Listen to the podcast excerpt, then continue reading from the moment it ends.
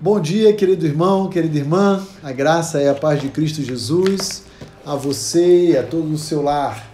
Como é bom podermos iniciar esse dia na presença do nosso bondoso Deus, aprendendo mais do seu valor, do seu caráter, para moldar a nossa vida e o nosso coração.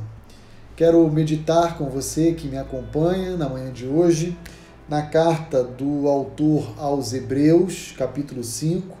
Quero ler os versos 7 a 9 dessa passagem, dessa carta, que diz assim: Ele, Jesus, nos dias da sua carne, portanto, na sua encarnação, na sua primeira vinda ao mundo, tendo oferecido um forte clamor e lágrimas, orações e súplicas a quem podia livrá-lo da morte, e tendo sido ouvido por causa da sua piedade, embora sendo filho, aprendeu a obediência pelas coisas que sofreu. E tendo sido aperfeiçoado, tornou-se o autor da salvação eterna para todos os que lhe obedecem. Eu queria destacar nessa manhã, no nosso tempo de meditação diário aqui juntos, algumas verdades que essa passagem, embora curta, nos oferece. A primeira delas é que Cristo Jesus, sendo Deus, se encarnou. E ao assumir a forma humana, se identificando perfeitamente comigo e com você, ele teve que lidar com os mesmos desafios que nós temos que lidar na nossa vida. Isso, pelo autor dos Hebreus, é escrito como que Jesus sofreu. Ele diz: olha, ele nos dias da sua carne ele com forte clamor, com lágrimas, com orações e súplicas, ele pediu ao Pai, que era o único capaz de intervir na sua história, no seu, na sua vida, para dar a ele o alívio que ele necessitava e tanto almejava.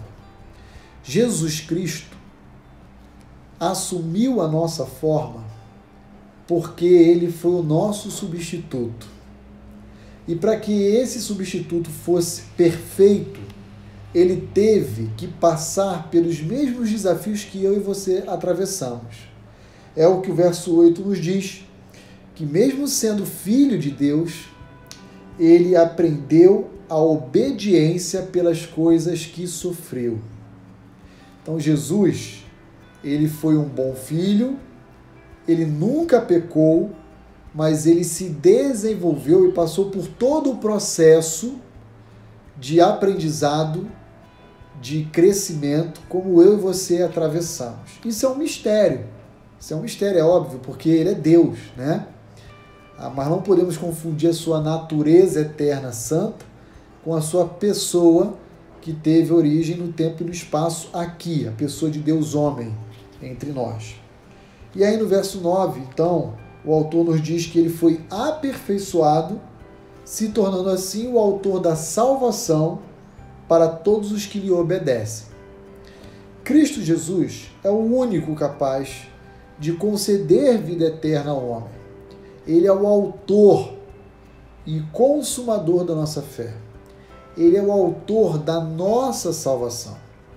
E por ele ter conquistado tudo isso, mediante a dor, o sofrimento, a injustiça e uma morte horrorosa, terrível na cruz, ele veio a ser o nosso substituto perfeito aos olhos do Pai.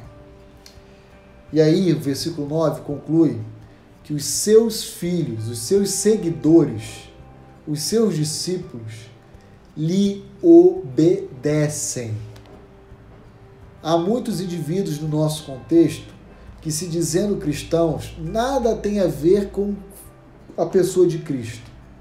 Por quê? Porque suas vidas atestam contra a sua obediência a Deus.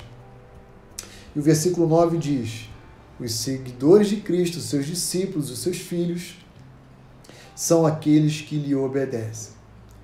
Eu quero encerrar a nossa reflexão pedindo que você aproveite desse dia para mais uma vez manifestar a sua, gra a sua gratidão ao Autor da salvação e a sua obediência como expressão da sua devoção a Ele. Que Deus assim possa abençoar você, a mim ao longo de todos os dias, em nome de Cristo Jesus.